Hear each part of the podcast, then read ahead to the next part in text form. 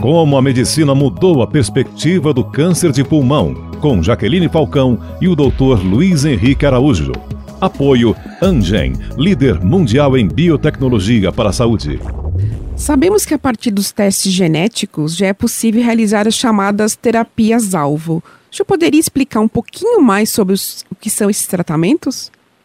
Bom, as terapias-alvo é, é, são um, um conceito que evoluiu bastante nos últimos tempos. Na verdade, quando elas começaram, é, não era totalmente compreendido que para se utilizar uma terapia-alvo você precisava ter o alvo. Esse é o primeiro ponto interessante.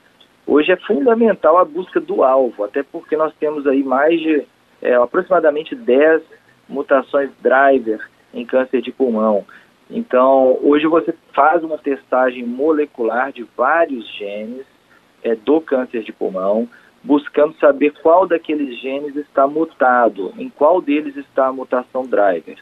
E de acordo com o gene que está alterado, você consegue definir qual tratamento esse paciente vai fazer. Então, a terapia-alvo depende é, de encontrar qual é o alvo e para usar aquele tratamento. E aí essas terapias, várias delas são em comprimido, elas agem especificamente naquela via que está alterada ou onde está a mutação driver. Então é como se fosse um interruptor. Você tem aí 10 interruptores na sua casa. É, qual lâmpada está acesa? Está acesa a lâmpada da sala. Então você vai lá naquele interruptor e desliga.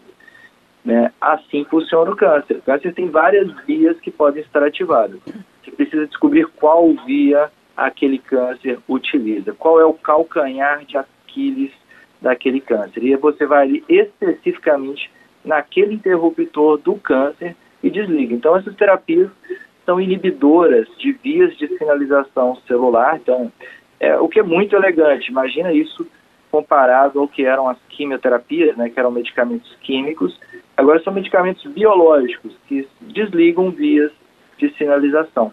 Né? Então, é uma, é uma evolução muito grande é, o uso da terapia-alvo em oncologia, especificamente no câncer de pulmão hoje.